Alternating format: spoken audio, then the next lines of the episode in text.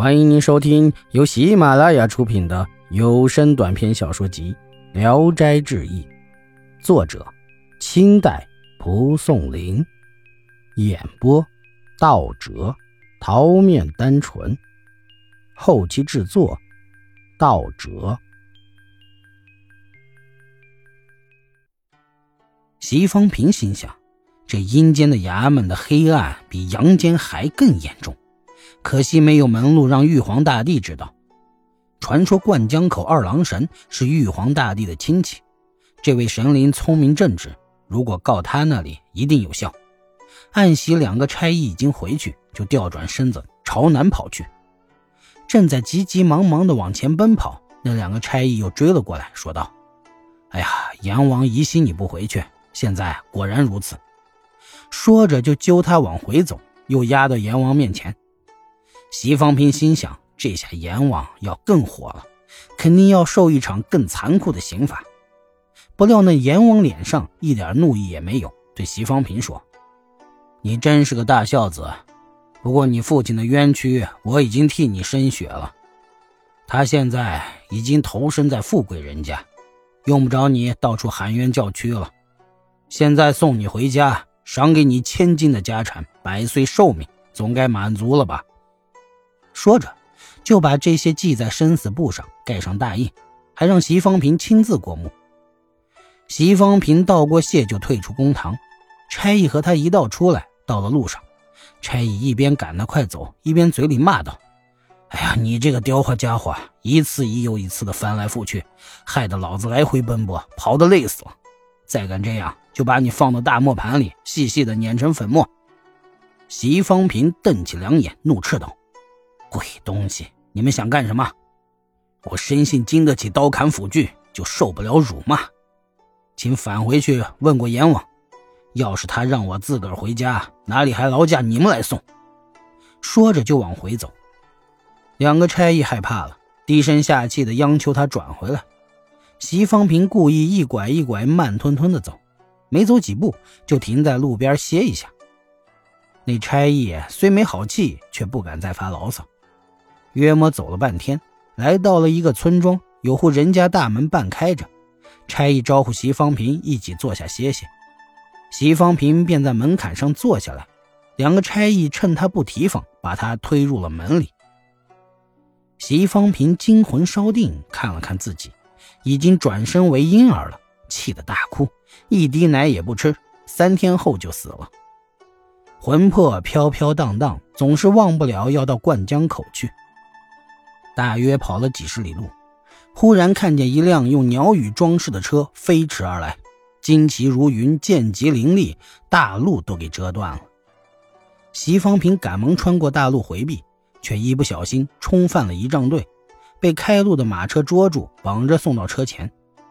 他抬头一看，见车里坐着一位青年，仪表魁伟，神采焕发。他问席方平：“你是什么人？”席方平满腔怨愤，正无处发泄，又猜想这青年一定是个大官，或许他的权力能决定人的祸福，可以替自己伸冤雪恨，因此就把亲自遭受的苦楚从头细细的说给他听。车上的青年听后，就叫人给席方平解开绳子，让他跟着车队走。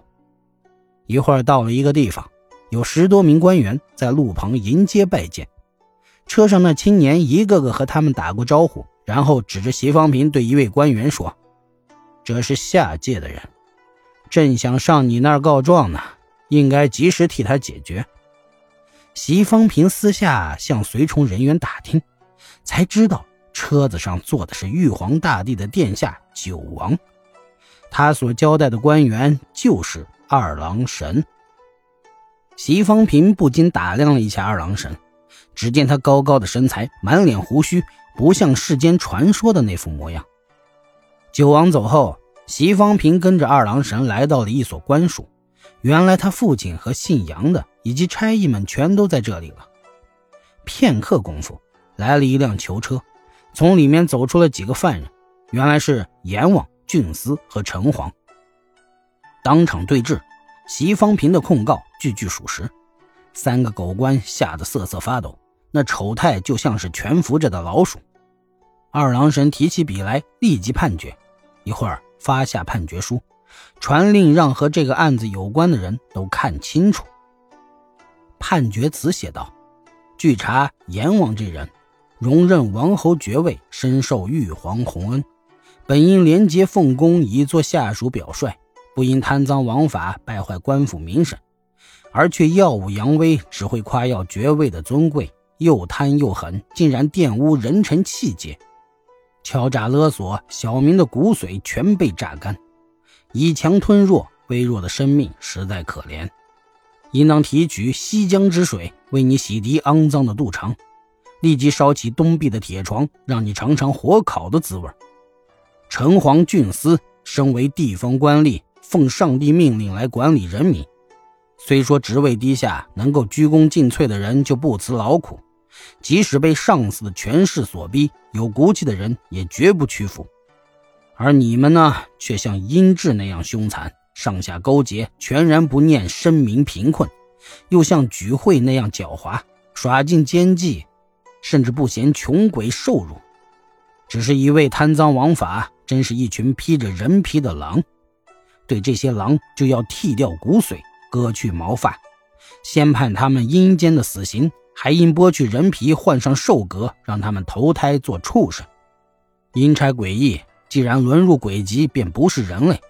本应在衙门里洁心行善，也许会转世为人，怎能在苦海中推波助澜，又犯下弥天罪孽？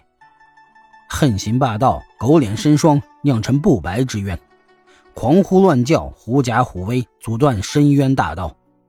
施展淫威于阴间，人人都领教玉立的厉害，助长昏官的残暴。大家说起刽子手就不寒而栗，应当在法场上剁碎他们的四肢，再在汤锅中捞取他们的筋骨。那姓杨的，为富不仁，狡猾奸诈，黄金的光芒笼罩地府，使得阎罗殿上阴森森，墨雾弥漫，铜钱的臭气熏染天空，搞得驱死鬼臣。昏错沉沉，昼夜难分。臭钱几个还能驱使诡异，神通广大，竟然左右神明。必须没收姓杨的家产，用来嘉奖席方平的孝道。立即将人犯押往泰山东岳大帝那里依法执行。二郎神又对席莲说：“待念你的儿子有孝心，有义气，你自己也秉性善良忠厚。”所以再赐给你三十六年的阳寿，就叫两个差役送他们父子回家。席方平这才抄下那份判决词，在路上父子两人一同阅读。到了家，席方平先醒过来，叫家里人撬开他父亲的棺材，看到尸体依旧僵直冰凉，等了一天才渐渐回温苏醒过来。待要寻找抄录的判决词，却已经没有了。从此，家道一天天富裕起来。三年间，良田遍野，而那姓杨的子孙却没落下去。阁楼田产都落到了席方平家了。同村有人买了杨家的田地，夜里梦见神灵呵斥说：“这是席家的产业，你怎敢占有它？”起初还不大相信，待播种后，整年收不到一升半斗，于是只好转卖给席家。席方平的父亲一直活到九十多岁才死。意史是说，人人都谈论极乐世界，而不知道生与死隔着两个世界，意念全都迷惑。况且一个人不知道他来到这个世上的原因，又怎么知道他离开这个世界的原因呢？何况死了再死，活了再活呢？忠孝意志坚定，万事不变，真奇异呀！席方平，他是多么的伟大呀！